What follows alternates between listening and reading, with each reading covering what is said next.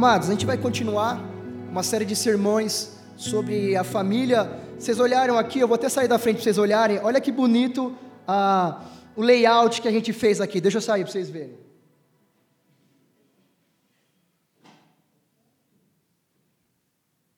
O que, que representa isso? Isso representa o seio de uma família, como se fosse a sala da sua casa, a sala da minha casa. A gente está tentando dentro das nossas limitações, e isso aqui é fruto de gente que, que tem muita vontade de fazer, porque isso aqui é emprestado. Vocês sabiam disso? A gente não teria dinheiro de comprar uma cadeira como essa, uma mesa como essa, um tapete como esse, mas tem gente que está desejosa de fazer e está fazendo. Para quê? Para que quando a gente fale da sua família, isso aqui reflita a sua família. Você olhe para esse ambiente e fala: olha, acho que eu estou me sentindo em casa mesmo. Olha, tá, tá legal, eu acho que, que é isso mesmo. Então, o intuito disso aqui é você, é você ver sua família. Nós vamos continuar falando sobre família. O pastor André falou na semana passada uma mensagem muito boa. Na verdade, ele já tem falado, acho que é duas ou três semanas sobre família. E ele está falando da família dos patriarcas. Começou a falar de Abraão. E eu decidi fazer um recorte diferente. Como o pastor André está falando, está descendo? A impressão minha. Como o pastor André está falando dos patriarcas, eu vou fazer um recorte e vou falar dos reis. E por falar da família dos reis, eu vou começar com o primeiro rei, que foi o rei Saul. E eu espero de verdade que a vida de Saul traga traga uma mensagem para a sua família, para você, e que a gente aprenda, aprenda com os erros de Saul. E se eu puder dar um tema para essa mensagem, o tema seria: quando a nossa relação com Deus não está boa, prime os primeiros a sofrer são a nossa família. A vida de Saul vai mostrar para nós, eu fiz, peguei, não peguei um texto, eu, hoje eu vou fazer uma, uma pregação não expositiva como vocês costumam, vou fazer uma pregação biográfica, vou falar de uma pessoa, então eu vou usar alguns textos para falar de passagens da vida de Saul que mostra que à medida que o relacionamento de Saul com Deus foi ficando ruim, a família de Saul foi sofrendo consequências nefastas a ponto de praticamente acabar. Na verdade, não sei se vocês sabem, mas a última último capítulo que fala da vida de Saul, no mesmo dia morre Saul e três filhos. Olha a destruição da família de Saul por conta de um, distanciamento de Deus. Então, conforme Saul foi se distanciando, a família foi ficando cada vez mais fragilizada. Eu quero que vocês abram a palavra do Senhor em 1 Samuel, capítulo 15. 1 Samuel, capítulo 15. Eu já vou adiantando para mim, eu chamo esse capítulo de o início do fim. Aqui foi a pá de cal no relacionamento entre Saul e, e Deus. Aqui foi aonde Saul é de fato rejeitado como rei de Israel, mas aqui também, de fato, Saul mostra um projeto de poder, que foi por isso que ele viveu a vida toda buscando esse projeto de poder e na busca desse projeto de poder, ele acabou com a família dele. Então, 1 Samuel 15, eu vou ler o capítulo todo, tá? 1 Samuel, capítulo 15.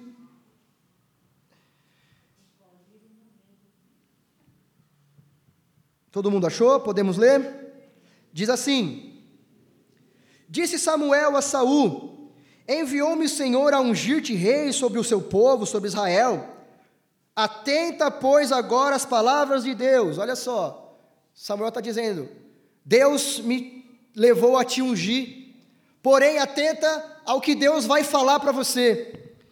E olha o que Deus fala para Saul através de Samuel. Assim diz o Senhor dos Exércitos: Castigarei Amaleque pelo que fez a Israel por ter se oposto a Israel no caminho quando este subia do Egito. Só fazer um recorte. O que, aconteceu aqui? Quando o povo estava saindo do Egito e indo em rumo à terra prometida, esse povo chamado Amalequita foi um dos perseguidores de Israel. Só que eles tinham um método sórdido de perseguição. Eles atacavam o exército de Israel pelas costas, matando os mais velhos, os mais fracos, as crianças e as mulheres. Então Israel está saindo do Egito, indo rumo a Canaã, e os amalequitas pegam eles pela retaguarda e vão matando os mais fracos. E Deus promete se vingar. Deus diz: Eu farei vingança. E a vingança de Deus deveria ter vindo agora, porque Deus vai, Deus vai dizer: Vai-te agora, vai, pois, e fere Amaleque.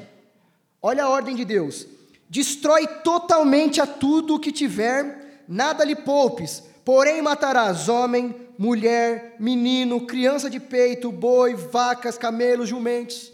Parece meio, parece uma coisa muito distante da nossa realidade, mas eles estavam no tempo de guerra.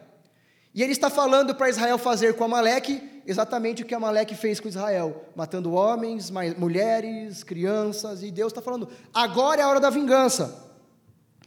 Capítulo, versículo 4. Saul convocou todo o povo e contou em Telaim duzentos mil homens de pé e dez mil homens de Judá. Chegando, pois, a Saul, a cidade de Amaleque, pôs emboscada no vale, e disse aos queneus: Ide-vos, retirai-vos e saí do meio dos amalequitas, para que eu não vos destrua juntamente com eles, porque usaste de misericórdia para com todos os filhos de Israel, quando subiram do Egito, assim os queneus se retiraram. Então, entre os amalequitas tinha os queneus, e os queneus, em vez de perseguir Israel na saída, eles ajudaram. Então, Saul fala: sai para não morrer. E aí eles saíram.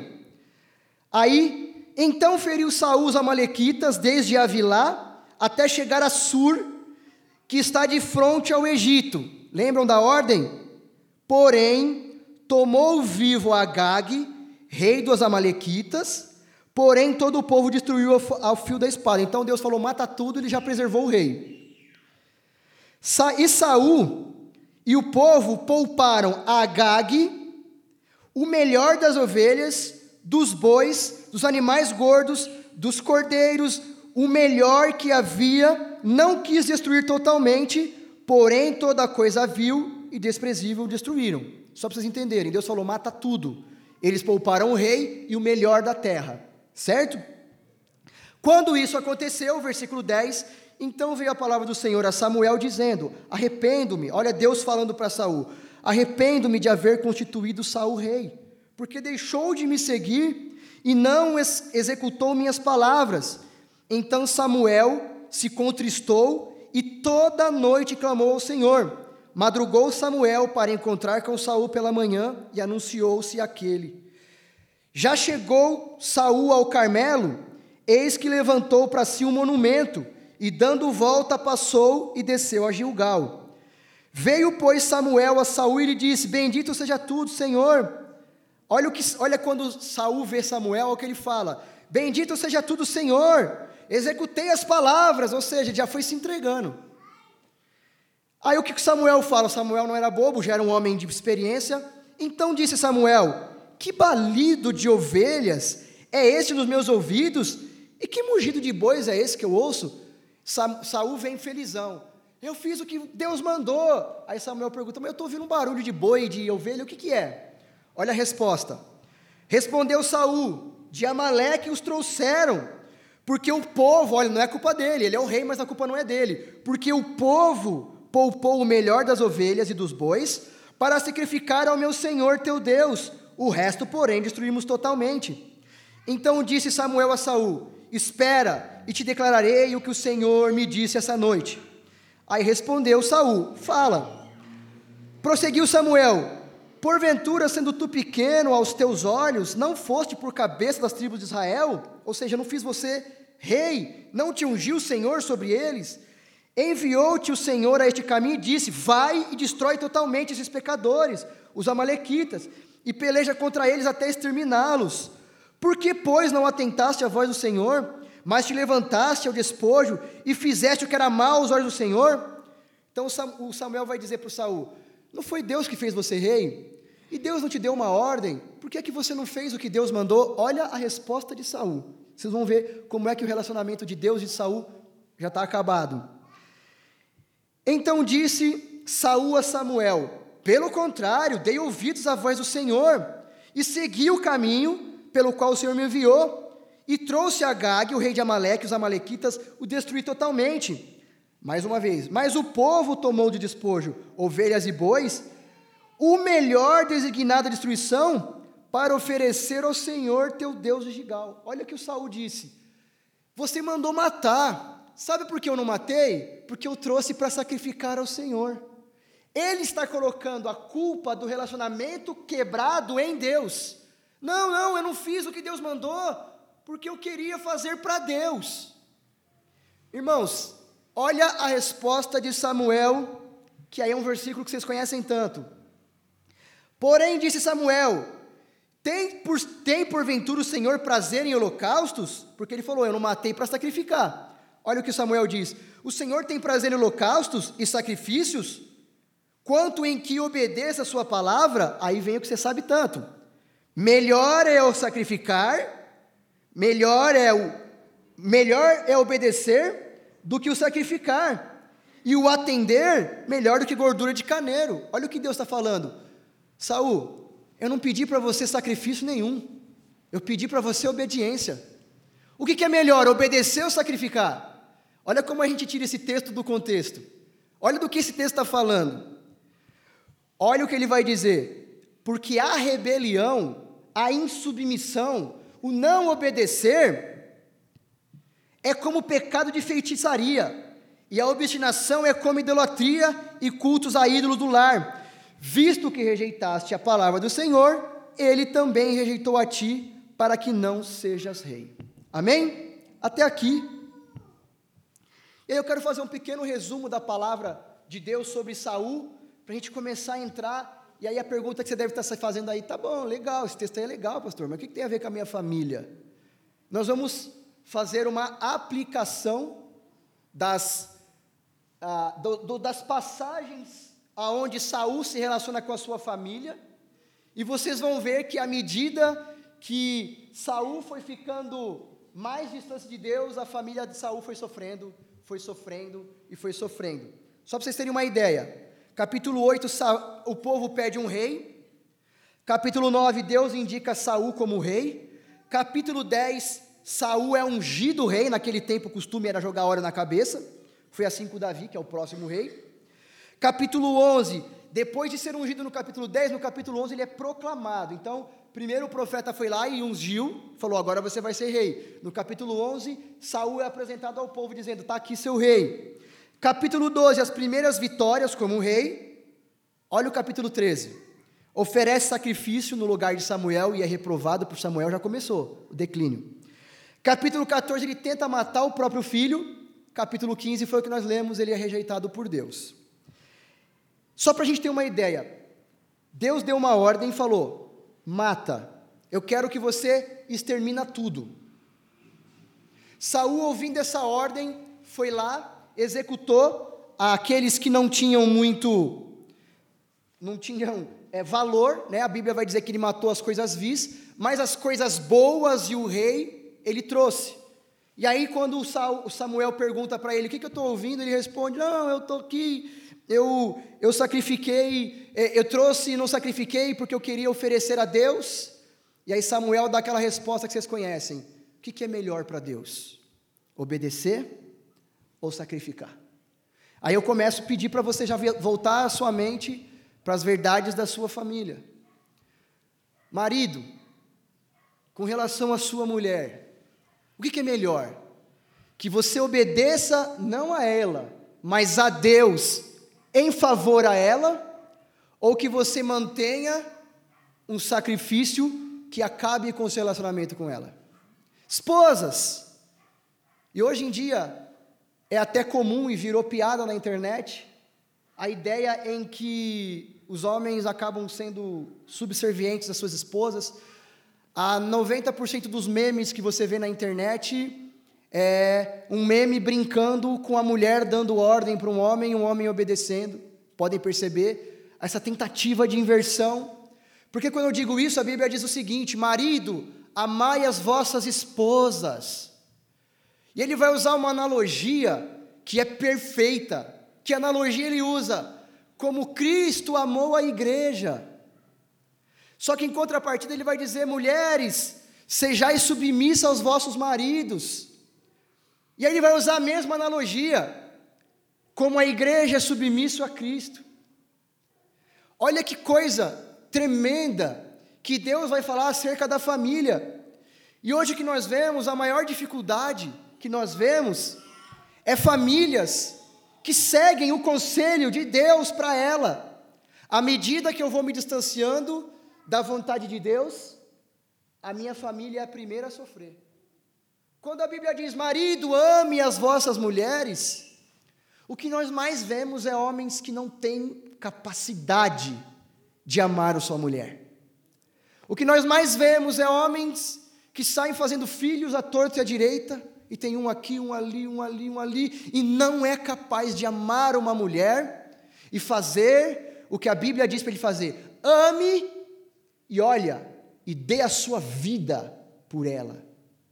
O que nós mais vemos hoje é homem que não tem coragem de morrer pela mulher, de colocar-se na frente de uma bala pela sua mulher, de proteger ela a ponto de falar: você pode fazer o que você quiser comigo, mas na minha mulher você não encosta.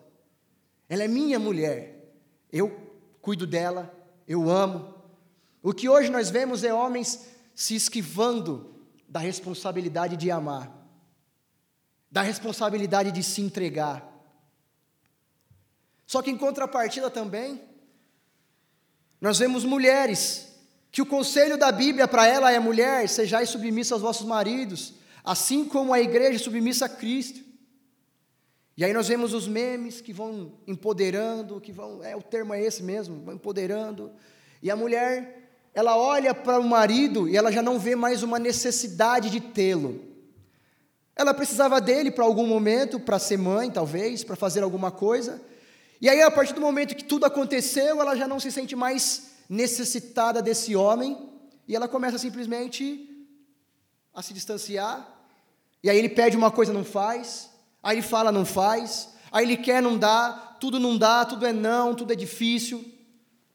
Essa mulher, ela já não consegue olhar para o marido como a igreja deveria olhar para Cristo e se entregar e, e obedecer. E aí eu tenho uma frase que eu digo: o homem que não consegue amar a sua mulher, ele vai ter muita dificuldade de amar Deus. Isso é fato. O homem que não ama a sua mulher vai ter muita dificuldade de amar a Deus. Mas existe uma contrapartida. A mulher que não se submete ao seu marido vai ter muita dificuldade de se submeter a Deus. A mulher que é insubmissa ao marido em casa e fala mais alto, você pode ter certeza que ela vai ter muita dificuldade de se submeter a Deus. À medida que eu vou me distanciando de Deus, os primeiros a sentir é a minha família. E nessa dinâmica de distanciamento, Saul começou a sacrificar algumas coisas, e eu vou, vou citar quatro coisas que, da, que Saul sacrificou nesse distanciamento de Deus e que influenciaram diretamente a família dele. E a primeira coisa que Saul sacrificou foi a sua relação com Deus, relação de temor a Deus, relação de fé a Deus, relação de obediência, eu li para vocês 1 Samuel 15, 15, de Saul, disse Saul, de Amaleque as trouxeram, porque o povo perdoou o melhor das ovelhas, para oferecer ao Senhor teu Deus, o resto, porém, destruímos. Saul sacrifica a sua relação com Deus com a desculpa de estar servindo a Deus. Nós sacrificamos o nosso relacionamento com a nossa mulher com a desculpa de estar servindo a Deus, dizendo: Não, eu sou o cabeça da casa, você tem que me obedecer. Você começa a fazer da sua mulher alguém que não tem nem honra dentro da casa, com a desculpa de dizer: Não, eu sou o cabeça, e a última palavra é minha, e você vai oprimindo a sua mulher. Você vai transformando a sua mulher em alguém que tem uma autoestima baixa, uma mulher que já não, já não tem mais vontade de se arrumar, já não tem mais vontade de ir no salão de beleza, fazer pintar o cabelo, fazer a unha. Ela se sente tão mal como você trata ela, que ela começa a se esse termo não existe, mas só para vocês entenderem, ela começa a se enfeiar. O que, que é isso? Ela não tem mais vontade de se arrumar. Ela vai se entregando e vai se entregando, e vai se entregando, porque em nome de um Deus você fala: não, cabeça aqui sou eu, e você tem que me obedecer. Você vai oprimindo, você trata ela como um ogro. Um ogro. E vai oprimindo a sua mulher e fazendo dela nada. Ao ponto dela não ter a autoestima de dizer para você: meu amor, eu não gosto da cor do nosso carro. Mas o carro é meu, eu que trabalho, você não faz nada. Não, tá bom. Sabe aquela mulher que não é submissa, é diferente. Ela é subserviente. É diferente. Submissa é a mulher que entende que na, na, na, no momento correto, o marido vai, vai dizer, ela falou, não, meu amor, amém. A gente conversou e a conclusão é essa, amém. Agora a mulher subserviente é aquela que, tá bom, ela não tem vontade. Não, mas você não casou com um pedaço de madeira, você casou com uma mulher que tem vontades. Só que em nome desse Deus você fica, não, você tem que me obedecer. Em contrapartida, a mulher também, em nome desse Deus, não, porque Deus gosta de mulheres valorosas, você começa a fazer do seu marido um nada. Desculpa o que eu vou dizer, eu sei que esse termo vai até chocar vocês. Mas o, o feminismo que está sendo pregado aí fora está transformando o seu marido num banana. O modelo de mulher que está sendo pregado para você ser, principalmente para as mulheres mais jovens, está transformando o seu marido num banana, num bananão, num cara que não consegue dizer não para você, num cara que tem medo de você. Esse tal desse empoderamento feminino, meu irmão, eu acho que a mulher ela tem que ser o que ela tiver capacidade de ser. Essa é a realidade. Hoje em dia, a mulher tem capacidade de longe, se ela quiser ser motorista de ônibus, seja, se quiser ser mecânica, seja, o que ela quiser ser, ela pode ser. Só que ela tem que entender que para Deus, para ela que é cristã, existe uma ordem, não de importância, mas uma ordem de papel. O marido tem o papel e a mulher tem o papel. Só que esse empoderamento está fazendo dentro da sua casa o seu marido de um banana. E homens não têm mais atitudes. Irmãos, não precisa levantar a mão, não precisa apontar. Vai vir uma pessoa na sua cabeça. Quantos casais você conhece que quem resolve todos os problemas é a mulher? Ela que liga, cortou a luz, é ela que liga, cortou a água, é ela que liga, tem manutenção, é ela que faz. Meu irmão, a mulher tomou o papel do homem. E vou dizer uma coisa para você: ninguém é mais persuasivo que uma mulher. A, realidade é essa. Eu vou falar para você, meu irmão, uma coisa que é real. Sua mulher consegue de você o que ela quiser. É só ela saber pedir. Meu irmão, mulher tem, na arte de pedir, ela consegue o que ela quiser. Ela consegue dobrar a gente de qualquer maneira. Ai, não sei o que lá. Meu irmão, ela dobra a gente fácil, essa é a realidade. Só que as mulheres estão aproveitando disso e fazendo dos maridos uns bananas. Homem que não tem atitude de nada. Tem crianças? Não, né? Acho que a maioria aqui é jovem. Até na hora mais íntima, o homem é um banana, não sabe o que tem que fazer, não sabe o que a mulher gosta, não sabe o que agrada. Em muitos casos, a mulher reclama da falta de iniciativa do marido. É porque para ele o preço que ele tem que pagar para conseguir o que ele quer é tão grande que ele fala: Meu, não vale a pena, vou dormir. Gente, pensa nisso. Conforme o distanciamento de Deus vai chegando, a nossa família é a primeira. O, o Saul, a primeira coisa que ele negociou foi o relacionamento dele com Deus. E desse relacionamento, vocês vão ver aqui na nossa próxima na nossa próxima divisão, quando o relacionamento de Saul foi ficando quebrado, ele fazia todas as besteiras que ele fazia em nome de Deus. Se vocês voltarem dois capítulos, capítulo 13, ele oferece sacrifício no lugar de Samuel, ele dá a mesma desculpa, não, o povo estava já desanimando, eu fiquei com medo aqui e sacrifiquei no lugar de, do Samuel. Samuel vai lá e repreende ele, dois capítulos depois ele vai e comete outro erro. Mas a primeira coisa, a primeira, a primeira pessoa que sofreu com o distanciamento de saúde de Deus foi a mulher, a Inoã. Olha o versículo, é, capítulo 20, versículo 30. Saul estava tendo um problema, só para contextualizar para vocês entenderem. Saul estava tendo um problema com Jonatas, que era o filho dele. E quando ele vai dar uma bronca em Jonatas, olha de quem ele fala. Ele quer dar uma bronca em Jonatas. Olha o que ele fala. Então acendeu-se a ira de Saul contra Jonas e disse: Filho de mulher perversa e rebelde, não sei eu que elegeste o filho de Jessé, porventura para a vergonha e recado da tua mãe? Olha o que ele está fazendo. Ele estava com um problema com o filho, estavam, eles eram guerreiros, eles estavam guerreando. E o Jonatas fez uma coisa que ele não gostou. Em vez de Saul repreender o filho, ele começou a falar: Está vendo? Você é filho de uma mulher perversa. A primeira pessoa para quem Saul perdeu o respeito foi a mulher, a ponto de ele olhar para o filho e dizer: A sua mãe é perversa. Sabe aquele negócio? Você brigou com seu filho, aí você fala, ah lá, seu filho que está fazendo. Quando está tudo errado, é seu filho. Quando está tudo certo, é nosso filho. Ele começou a, a, a, manter essa relação com a mulher. Saul é um, é um dos únicos personagens da palavra de Deus que tem uma mulher. Depois, lá em 2 Samuel, vai aparecer uma concubina, mas mulher, mulher, mulher, ele só tinha Ainoã mulher de verdade, a outra era concubina. E a primeira pessoa que nos rompantes de raiva sofreu foi a mulher. Ele falou: ah, Você é uma mulher perversa, você é filho de uma mulher perversa. Amados, à medida que você vai se distanciando de Deus, eu te pergunto: uma pessoa que tem coragem de se distanciar de Deus, você acha que não tem coragem de fazer de gato e sapato a sua mulher? Uma pessoa que sacrifica o relacionamento com Deus, você acha que não vai ter coragem de sacrificar o casamento?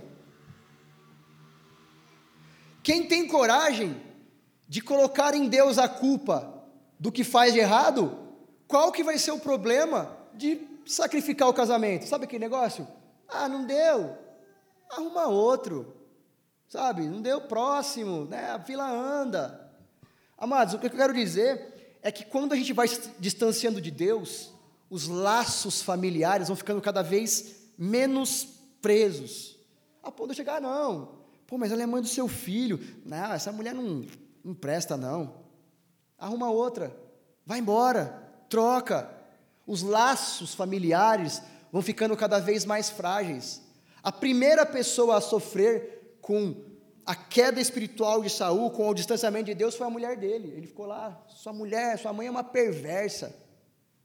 Amados, quem tem coragem de, de negociar o relacionamento com Deus não vai ter problema nenhum em, nego, em negociar o relacionamento com você. Minhas irmãs, o homem que não tem temor a Deus não vai ter temor nenhum em te manter como esposa. Meu irmão, uma mulher que não teme a Deus não vai ter problema nenhum em te trocar por outro, em arrumar outro. Não, mas vocês têm um filho, vocês têm uma história. Dane-se a história, dane-se o filho. Se você não tem temor a Deus, você vai ter temor à história? Se você está distante de Deus, você vai se dar por, por sei lá, por, por convencido pela história que vocês viveram juntos? Não tem laço. Quem não tem laço com Deus não tem laço com nada. Aí eu sei que você vai estar pensando: ah, mas eu conheço um monte de gente que se distanciou da igreja e continua casado. Eu sei, mas eu te faço uma pergunta: a que preço? A que preço? distanciou da igreja, continua casado, manteve a mulher. A que preço? A que preço esse casamento está de pé? Dessa pessoa que se distanciou de Deus e continua casado. Sabe por que eu digo isso? Se antes o parâmetro dela era Deus, era Cristo e a igreja, hoje ela não tem mais esse parâmetro. Eu pergunto para você: a que preço esse casamento permanece? Vocês precisam refletir. A terceira coisa que Saul sacrificou quando ele começou a se distanciar de Deus foi o relacionamento com os filhos. 1 Samuel 14, 44 diz assim: Então disse Saul: Assim me faça Deus de outro tanto, que com certeza morrerás, Jonatas. Jonatas é o filho de Saul. Saul estava numa batalha e o povo estava perecendo, a batalha estava muito longa e o povo perecendo. E Saul, nas suas loucuras, nos seus rompantes de loucura, falou: ninguém vai comer enquanto não acabar essa guerra. Mas o povo está perecendo. O Jonatas não estava no momento em que Saul deu esse decreto. Ele falou: qualquer um que tocar na comida vai morrer. Depois de uma dura batalha, depois de uma dura batalha, o Jonatas chega com, a sua, com o seu exército e se junta ao exército do pai, sem saber da ordem, coloca a ponta da lança dele no mel e come. E aí foi acontecendo as coisas darem errado, foi jogando sorte, lançando sorte, a sorte caiu em Jonatas. Saul estava tão doido por um projeto de poder, Saul estava tão obstinado naquilo que ele queria por conta da distância de Deus, que ele sacrificou o relacionamento com o filho ao ponto de dizer: para eu me manter no meu cargo de rei e para que a minha ordem seja mantida, eu vou matar meu filho. Amados, quantos homens e mulheres têm sacrificado o relacionamento com os filhos por conta do trabalho, por exemplo? Eu conheço, tenho na minha família. Eu tenho um familiar meu que é super carente, porque a mãe ou o pai, não importa, viveu a vida para trabalhar e eu entendo, a gente quer dar para os nossos filhos o que a gente não tem. Mas entenda uma coisa: o que você não viveu com seu filho quando ele tinha 15, com 15 você nunca mais vai viver. Ah, não, mas agora que eu estou um pouco mais estabilizado financeiramente, eu tenho um pouco mais de tempo. Amados, talvez o seu filho hoje, com 30 anos, já tenha a família dele e não precise mais do seu tempo. Ele precisava de você quando ele tinha 10, mas você estava trabalhando, trabalhando. Eu não estou pregando contra o trabalho, pelo amor de Deus, eu tenho dois empregos, eu sou tipo o Júlio. Eu tenho dois empregos, eu trabalho no hospital e dou aula de noite. Três vezes por semana eu trabalho de dia e de noite. Mas hoje meu filho tem 18 anos. A minha esposa sabe, a gente sempre fez um acordo. Nosso final de semana a gente não negocia. A gente não trabalhava de final de semana, agora que ela também, que meu filho está mais velho, ela é enfermeira, às vezes tem que trabalhar, não tem jeito. Mas enquanto ele era pequeno, a gente não negociava o tempo com ele. Eu sempre bolei estratégias para poder estar junto com ele. Então a gente jogava Airsoft, um joguinho de, de guerrinha aí, para quem não conhece. E o jogo de airsoft que a gente jogava era o meu momento com ele. Era eu e ele. falava para minha esposa: Olha, eu vou sair. Levava ele. A gente passava o dia inteiro. Era eu e ele. Videogame, a gente jogava junto. Aquele momento era eu e ele. Agora que ele está maior, as necessidades dele são outras. Quando ele era pequeno, o livrinho que nós estamos discipulando, o grupo de louvor, eu discipulei ele. Era o nosso momento, eu discipulava ele, eu pegava o livrinho, passava teologia com ele, eu tenho certeza, a teologia dele é muito melhor do que muito crente velho. Porque o, o momento que eu tinha, eu separava a quarta-feira o nosso discipulado, eu discipulava ele. Eu não sou melhor do que ninguém, veja bem, não estou dizendo isso. Só que eu estou dizendo que eu entendi que o tempo que eu deveria ter com ele era meu e dele, eu não negociei. Aproveita, se eu estou um bebê, aproveita. Não negocie o tempo com ele. O tempo de vocês é vocês. Não faça mais nada, fique com seu filho. Não troque por nada. Ah, mas eu preciso não sei o que lá. Meu irmão, você sempre vai ter que pagar a conta. Acho que não existe uma pessoa que nunca vai ter que pagar a conta. Mas o seu tempo com ele é precioso. O Saul, o Saul, quando ele começou a se distanciar de Deus, a terceira coisa, né, é óbvio que não estou falando cronologicamente, mas a terceira coisa que eu aponto aqui é o Saul negociando o relacionamento com o filho. Porque vai chegar um momento, amados, que seu filho não vai mais querer ficar com você, porque ele vai ter a própria vida. Ele vai ter o trabalho, a mulher, o filho dele. E aí você vai ser ver ele de final de semana, quando vê. De 15 em 15, de um em um mês. Aí tem os filhos que moram distante do pai, vêm menos tempo até. Você que está distante do seu pai hoje, você já parou para contar quantas vezes você encontra ele por ano? Você que está distante do seu pai, talvez tem muito, muito disso, ah, meu pai é do interior, meu pai é do Nordeste, meu pai é não sei da onde. Você já parou para pensar do seu pai e da sua mãe, você que ainda tem, tem o privilégio de ter? Quantas vezes por ano, esse ano, quantas vezes você viu ele? Ah, duas, uma, não vi. Quantos anos você acredita que seu pai vai viver ainda? Dez? Vinte? Se você vê seu pai uma vez por ano, você vai ter até o final da vida dele dez encontros com Ele.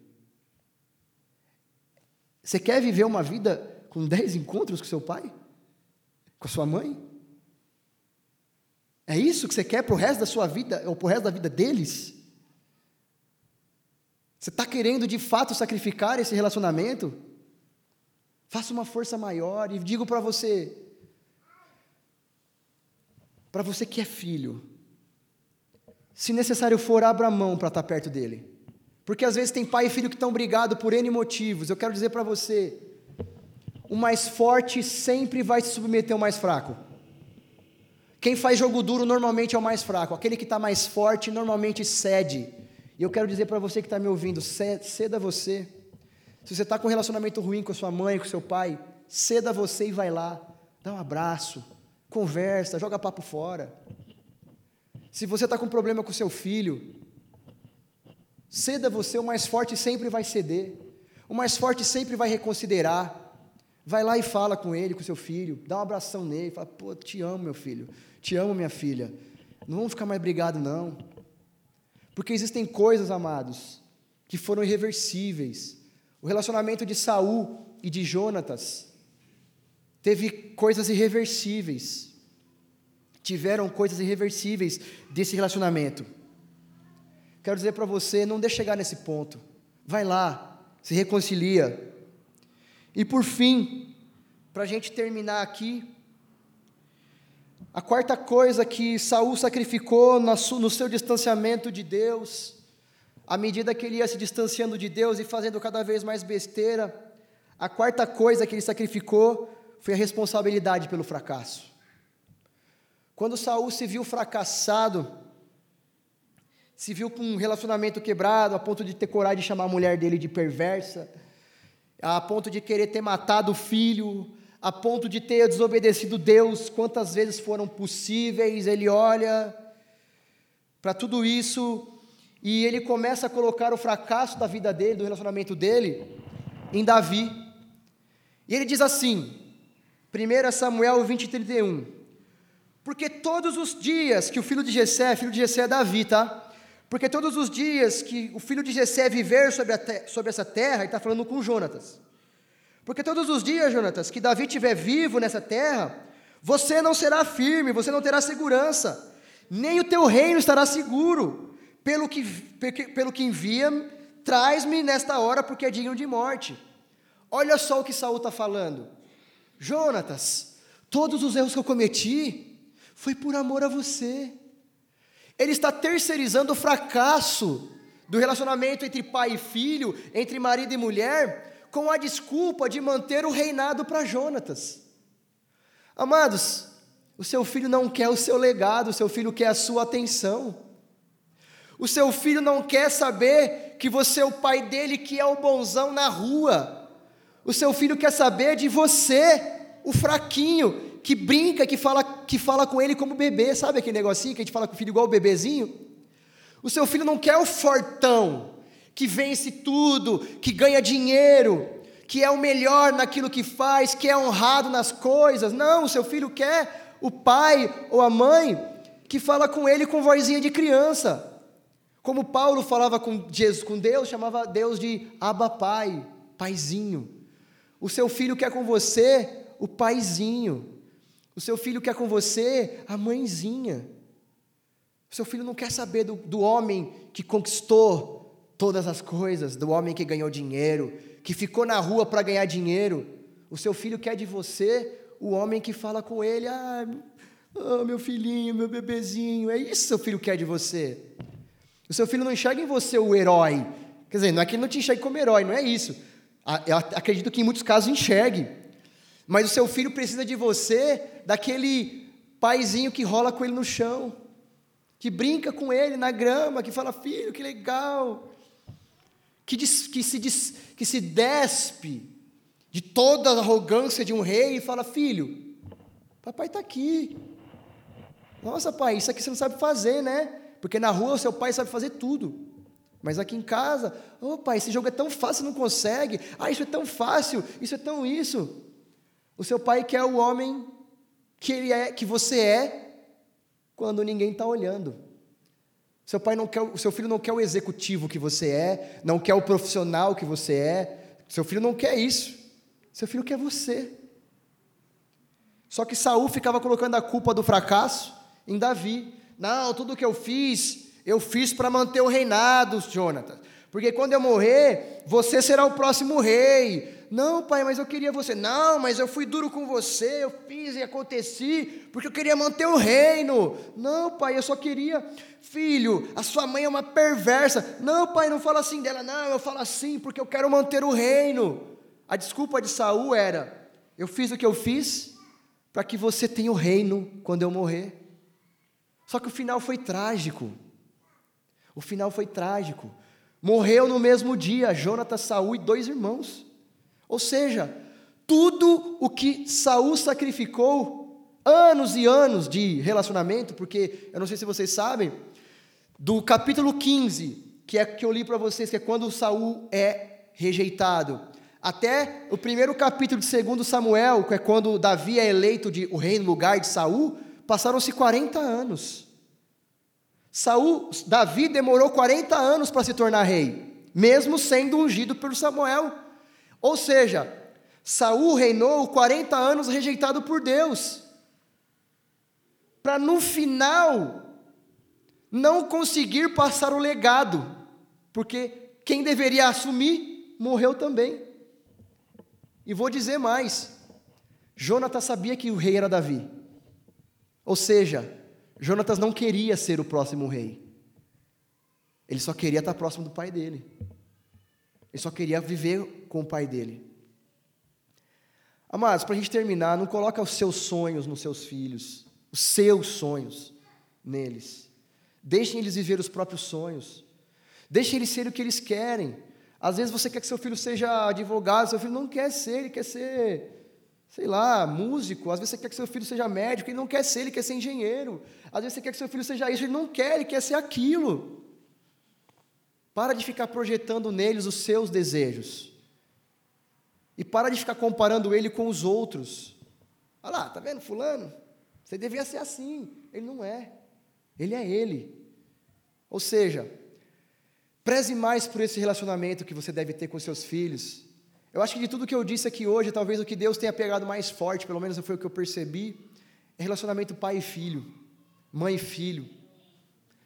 Eu acho que Deus está querendo falar com a gente sobre isso. Vele pelos seus filhos, vele pelos seus pais. Valorize, valorize. Eu, graças a Deus, graças a Deus, meu pai e minha mãe ainda tenho, graças a Deus. Mas, gente, vala por isso. Esse relacionamento é muito maravilhoso para a gente negociar por qualquer coisa, para a gente negociar por dinheiro, talvez. Aí você vai chegar no dia que você vai ser tão rico, tão rico, tão rico, que tudo que você vai ter é dinheiro. Mas não vai ter a sua mãe, não vai ter seus irmãos, não vai ter seus filhos.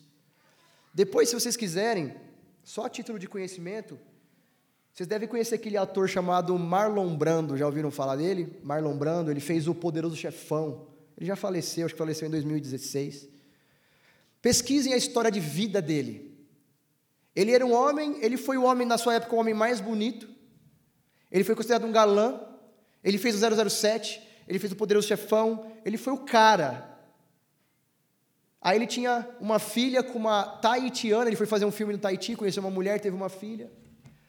Ele foi tão ruim para essa filha, ele não conviveu com ela. Ela queria ir para os Estados Unidos ficar com ele, ele não deixava porque ela era taitiana. Ele dizia: "Vocês não têm, você não tem, você não vai ficar acostumada com o ritmo daqui". Essa menina desenvolveu tanto problema, ela desenvolveu problema com droga, ela desenvolveu problema de relacionamento. O final da filha dela foi o seguinte: ela estava morando com o pai porque ela passou por uma quase uma overdose. Ela tinha um filho, foi morar com ele para cuidar. Aí ela já era casada. Ela levou o Marlon Brando levou essa filha e o marido para a casa dele e ele tinha um filho de um outro casamento que moravam todos juntos. A filha num surto, de num surto de loucura, disse que o marido estava tentando abusar dela. O irmão, vendo isso, matou o marido, ou seja, matou o cunhado, foi preso, porque matou o cunhado, e essa menina desenvolveu um, uma esquizofrenia, foi internada num hospital e cometeu suicídio. Olha que final trágico, mas ele era o Marlon Brando. Ele era o poderoso chefão para nós. E ele era, ele era quem para os filhos? Um pai ausente, um pai que não estava perto, a filha queria ficar perto e não queria, o outro filho, para justificar, matou. Meu irmão, sei lá. Viva mais com seus filhos. Viva mais com seus pais. Valorize esse momento. Não cometa os erros. Eu acho que vai, essa mensagem deve ter gravado aí. Se tiver gravado, depois a gente vai passar nas mídias para vocês ouvirem de novo. Mas valorize esses momentos. E eu quero dizer para a gente encerrar: quanto mais distante de Deus nós estivermos, o primeiro, os primeiros a sentir vão ser a nossa, a nossa casa, a nossa família. Amém? Vamos aplaudir o Senhor enquanto isso. Deus abençoe vocês.